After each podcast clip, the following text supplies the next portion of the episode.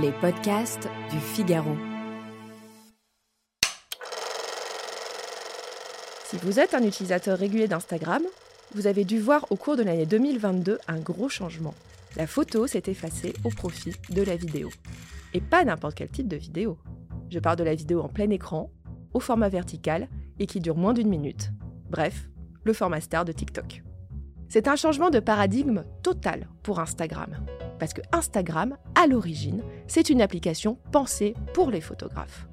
Et ces professionnels de l'image n'ont pas vraiment de plan B.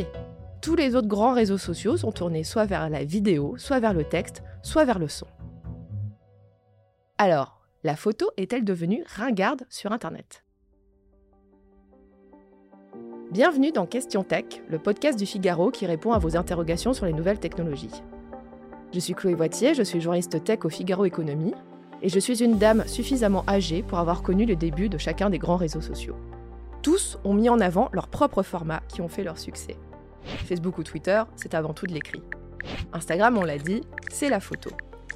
Avec son format carré et ses filtres, Instagram a permis à tout le monde de se prendre pour un génie de la photographie, même avec un smartphone d'entrée de gamme. Et de faire croire qu'il mène une vie digne de figurer dans un magazine de stars. Snapchat a pris le contre-pied de cet univers léché avec des vidéos qui s'autodétruisent après visionnage. Twitch, c'est la vidéo en direct. TikTok, c'est la vidéo très courte et virale. Et Clubhouse a eu un succès éphémère avec des salons de discussion en audio. Vous avez peut-être remarqué dans cet inventaire qu'une seule application s'est vraiment spécialisée dans la photo, alors que nous en avons plusieurs dédiées à la vidéo sous toutes ses formes. Alors, pourquoi la vidéo est-elle tellement en vogue? Je ne vais pas faire durer le suspense plus longtemps une bonne vidéo, c'est beaucoup plus engageant qu'une belle photo, car ça dure plus longtemps et ça retient davantage l'attention. Et sur les réseaux sociaux, le temps passé, c'est de l'argent. Je vous l'avais déjà expliqué dans un précédent Question Tech. C'est l'économie de l'attention qui régit le modèle économique des réseaux sociaux. Plus vous restez connecté à une plateforme, plus vous allez être exposé à de la publicité, que ce soit avec des spots publicitaires classiques ou bien avec du placement produit.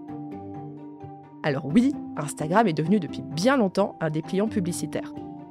Mais TikTok devient tellement populaire chez les adolescents qu'il risque de lui chipper des annonceurs et d'être perçu comme moins cool chez les marques comme chez les internautes.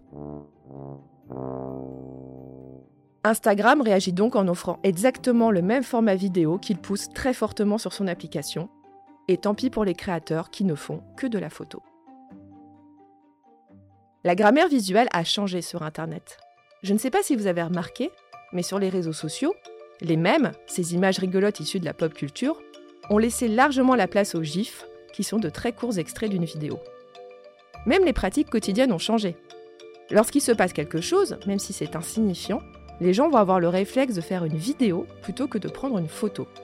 Déjà parce que la qualité de la captation des smartphones est devenue vraiment bonne, et ensuite parce que la vidéo permet d'intégrer davantage de contexte et de faire ses propres commentaires. Je pense aussi aux concerts, où on voit désormais des gens filmer en continu le spectacle avec leur smartphone. C'est vraiment très pénible. Arrêtez de faire ça. Je ne dis pas que nous ne prenons plus de photos avec nos smartphones, loin de là. Mais je me demande où nous allons les partager désormais. Peut-être que le destin des milliers de photos que nous avons stockées sur nos comptes Apple ou Google est désormais de rester dans l'intimité de nos écrans, ou de ne plus s'afficher que dans des groupes privés, amicaux ou familiaux, que nous avons sur des messageries comme WhatsApp ou Telegram.